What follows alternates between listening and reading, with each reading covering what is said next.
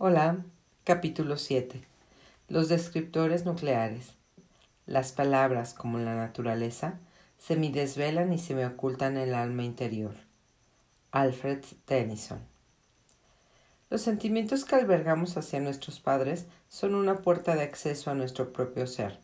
También son una puerta de acceso a los cuatro temas inconscientes que presentamos en el capítulo 5 y nos ayudan, nos ayudan a determinar con exactitud cuáles de estos temas están actuando en nuestras vidas.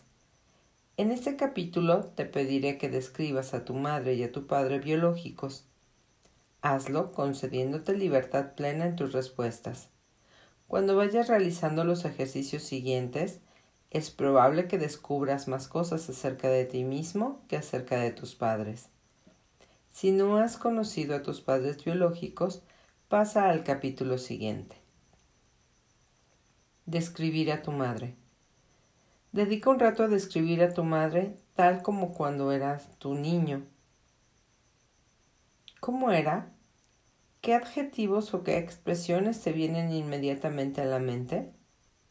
¿Era tierna, cariñosa, fría, distante, alegre, triste? ¿Te abrazaba con frecuencia o no te abrazaba casi nunca? Toma tu cuaderno y escribe tus primeros pensamientos, las primeras palabras que acudan a tu mente. Ejercicio escrito número 3. Describir a tu madre. Mi madre era... Escribe también de qué la culpas. Culpo a mi madre de... Escríbelo todo. No te limites a hacerlo mentalmente. Es esencial que registres por escrito las palabras tal como te lleguen. Describir a tu padre. Ahora haz lo mismo con tu padre. ¿Cómo lo describirías? Era bondadoso, abierto, severo, crítico, se interesaba por tus cosas o no. Escríbelo todo. No caigas en la tentación de corregir o enmendar lo escrito. Ejercicio escrito número 4. Describir a tu padre. Mi padre era... Escribe también de qué lo culpas. Culpo a mi padre de... Ahora que estás en onda, quizá te interese también describir a tu pareja sentimental si la tienes, o a un amigo íntimo, o incluso a tu jefe. Ejercicio escrito número 5 describir a tu pareja, amigo íntimo o jefe. Mi pareja, mi amigo íntimo, mi jefe es. Lo culpo de. Ahora vamos a echar una ojeada a lo que se acaba de desvelar en lo que has escrito. Yo llamo descriptores nucleares a estos adjetivos y frases espontáneos y ave la pluma. Vuela pluma. Estos descriptores son una vía de acceso a nuestros sentimientos inconscientes. Nos pueden desvelar sentimientos que albergamos hacia nuestros padres sin que lo sepamos siquiera. El ejercicio de recoger por escrito una lista de adjetivos y de frases, tal como nos vienen a la cabeza, nos brinda la oportunidad de saltarnos la versión adulta, racionalizada y depurada de la historia de nuestra infancia. En este registro escrito, pueden salir a luz nuestras actitudes verdaderas sin pasar por los filtros ni por la censura habituales.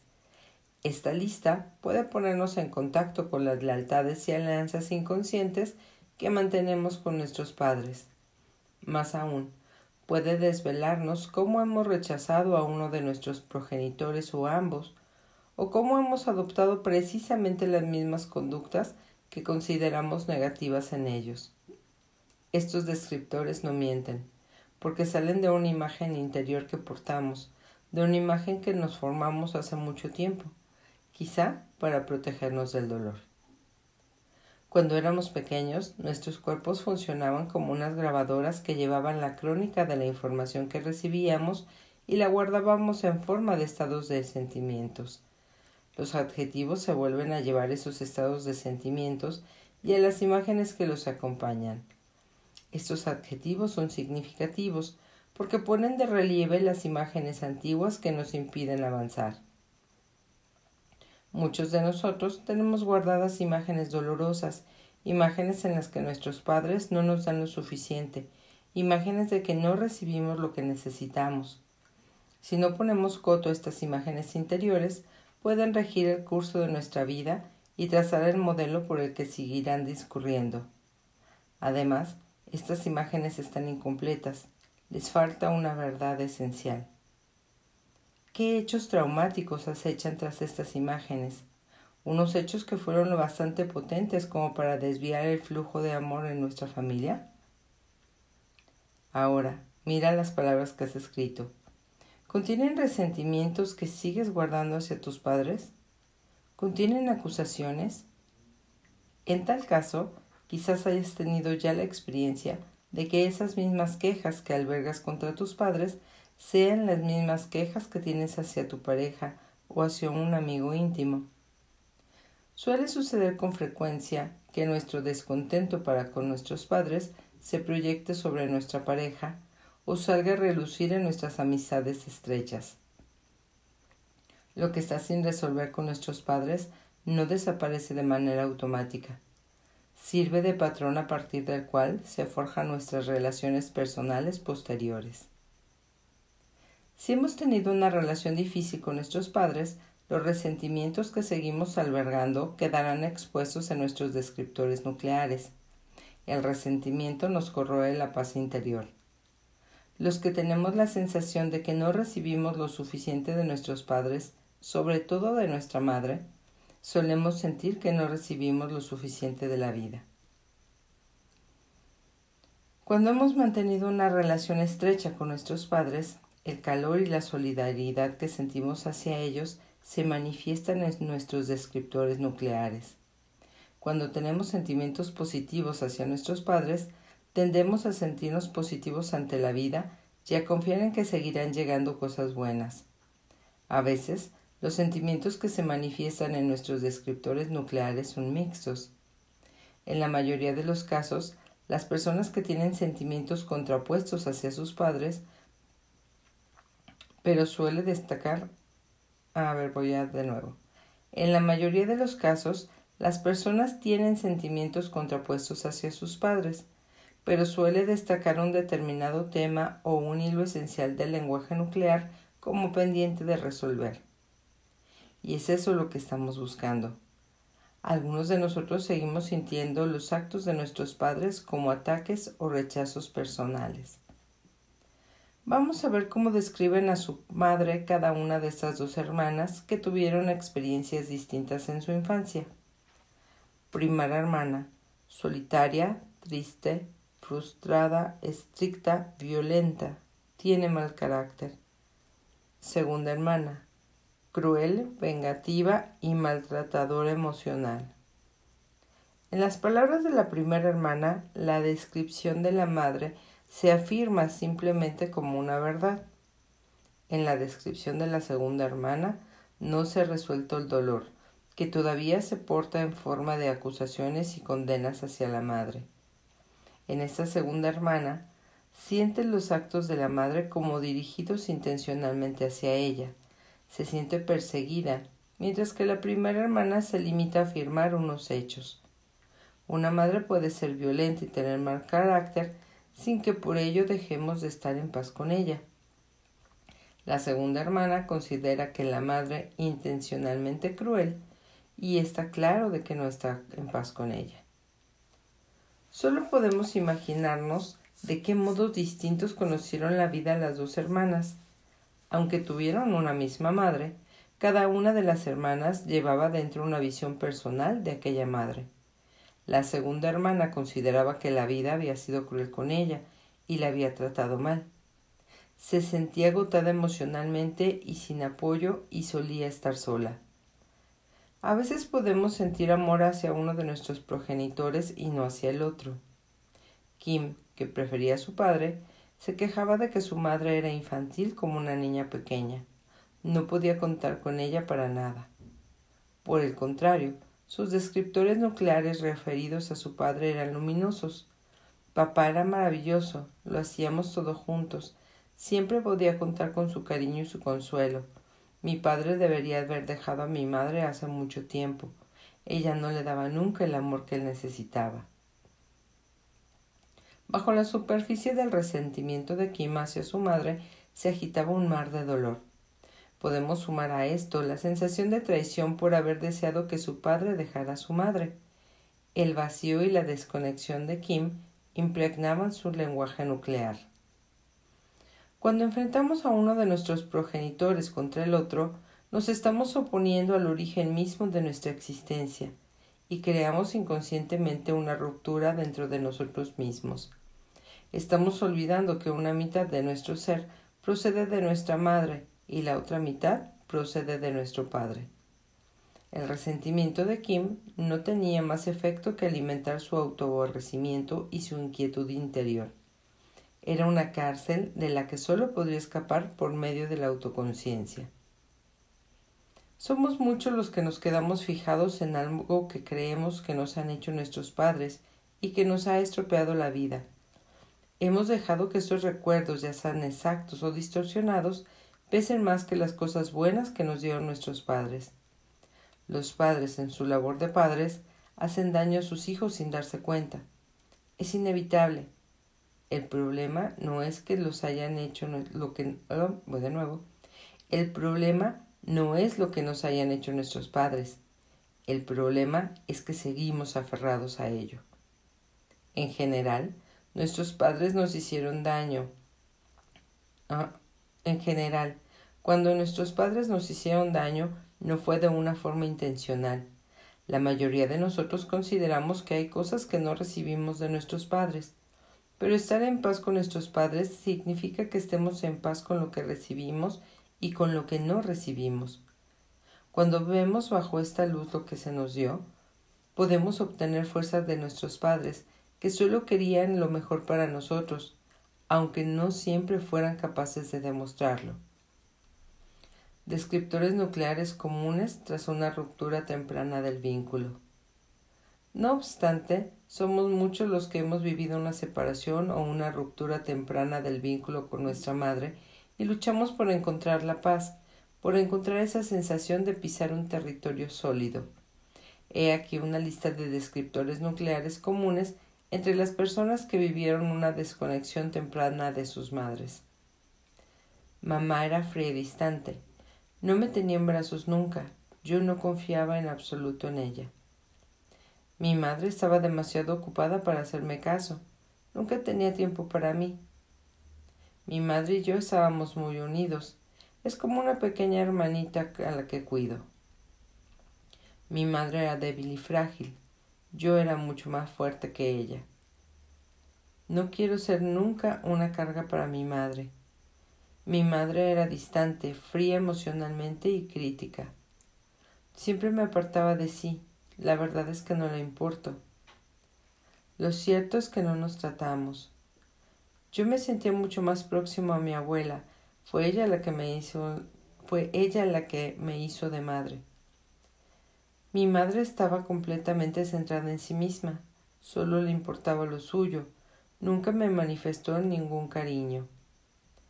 Puede ser muy calculadora y manipuladora, yo no me sentía salvo con ella. Le tenía miedo, nunca sabía lo que podía pasar en cualquier momento. No tengo una relación estrecha con ella, no es maternal, no es como una madre. No he querido nunca tener hijos, Jamás he sentido dentro de mí el instinto maternal. ¿Oyes el dolor que se expresa en estos descriptores nucleares? En el capítulo 11 exploraremos con detalle el lenguaje nuclear de la separación y el modo de reconstruir nuestra relación con nuestra madre.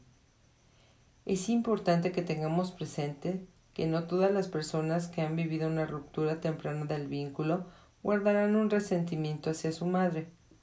Es frecuente que se dedique mucho amor y confianza a la madre. A veces, tras una ruptura de este tipo, el niño, sin saberlo, se cierra a recibir los cuidados de la madre y procura, en cambio, cuidar el de ella, como modo de restablecer el vínculo. En algunos casos, la ruptura se produjo a una edad tan temprana que el hijo o hija no guardan un recuerdo, un recuerdo cognitivo de la experiencia.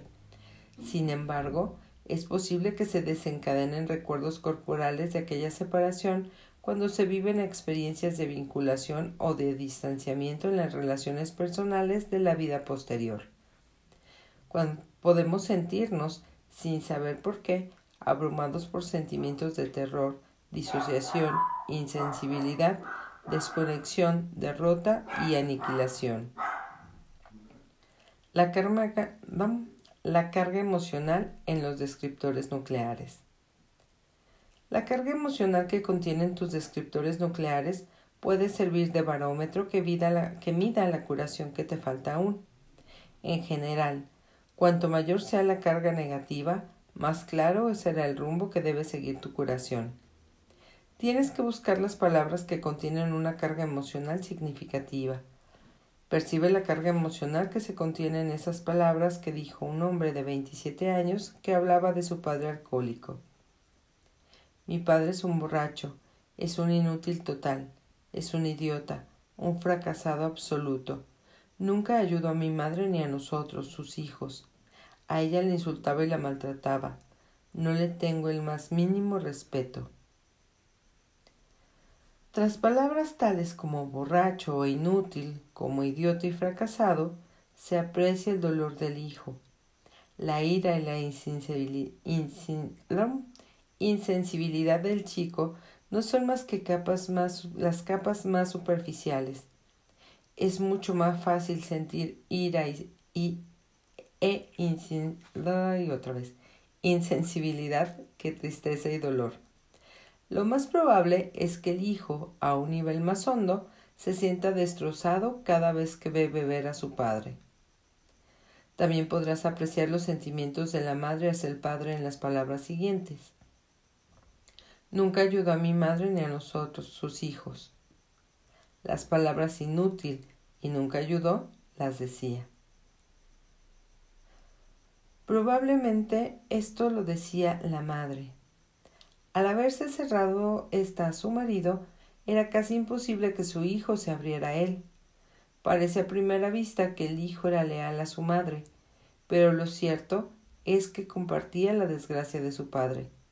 Bebía como su padre y trataba mal a su novia hasta que ésta lo echó de su casa, tal como había hecho su madre con su padre. De este mismo modo, el hijo tendía, sin saberlo, un hilo subterráneo que lo ataba a su padre. Se las arreglaba para no tener en la vida más de lo que tuvo su padre. Mientras no se curó la relación entre los dos, repitió los sufrimientos de su padre. Cuando el padre volvió a entrar en su vida, el hijo quedó más libre para, tomar decisiones más sanas. Cuando un padre o madre es rechazado o despreciado, es frecuente que uno de los hijos lo represente compartiendo las conductas del progenitor rechazado. El hijo de este modo se hace igual al padre o a la madre, sufriendo de manera similar a éste. Es como si el hijo dijera voy a pasar por ello yo también, para que no tengas que pasar por ello tú solo. Este hijo, leal a su manera, lleva ese sufrimiento a la generación siguiente, y en muchos casos no se queda allí. Es esencial que hagamos las paces con nuestros padres. Esto no solo nos aportará paz interior, sino que permite que se difunda la armonía por las generaciones siguientes. Al abrandarnos en nuestra actitud hacia nuestros padres y al dejar caer la historia que lo impide, tendremos más posibilidades de poner fin a la repetición inútil de los sufrimientos a lo largo de las generaciones. Si bien esto puede parecer difícil o incluso imposible a primera vista, yo he sido testigo en múltiples ocasiones de los beneficios inesperados que aporta curar nuestro vínculo con nuestros padres, entre ellos la mejora de nuestra salud, de nuestras relaciones personales y de pareja y de nuestra productividad. Cambiar la imagen interior que tienes de tus padres. Número 1. Vuelve a leer tus descriptores nucleares. Esta vez léelos en voz alta. Número 2. Escucha con nuevos oídos. ¿Oyes algo nuevo? Número 3. Indican las palabras con carga emocional que sigues albergando hacia tus padres sentimientos no resueltos? Número 4. Mientras lees los descriptores, observa las sensaciones de tu cuerpo. ¿Se te tensa el cuerpo o se te relaja? ¿Y la respiración? ¿Está libre o constreñida? Número 5. Observa si hay algo dentro de ti que quiere cambiar. Tus descriptores nucleares son un paso valioso para reconstruir tu relación con tus padres. No importa si tus padres viven o si han fallecido ya. Cuando hayas descifrado tus descriptores nucleares, podrán empezar a cambiar tus, por fin los sentimientos. Ah, ah, voy de nuevo. Cuando hayas descifrado tus descriptores nucleares, podrán empezar a cambiar por fin los sentimientos, actitudes y juicios negativos que albergas hacia tus padres. Recuerda que cuanto mayor es la carga emocional de tus palabras, más hondo es tu dolor. Por debajo de tus palabras airadas puede haber tristeza en estado de hibernación. La tristeza no te matará. La ira sí puede llegar a matarte. La imagen que tienes de tus padres puede afectar tu calidad de vida. La buena noticia es que cuando esta imagen interior se desvela, puede cambiar. A tus padres no los puedes cambiar, pero sí puedes cambiar el modo en que los tienes dentro de ti. Acabamos capítulo 7. Bye.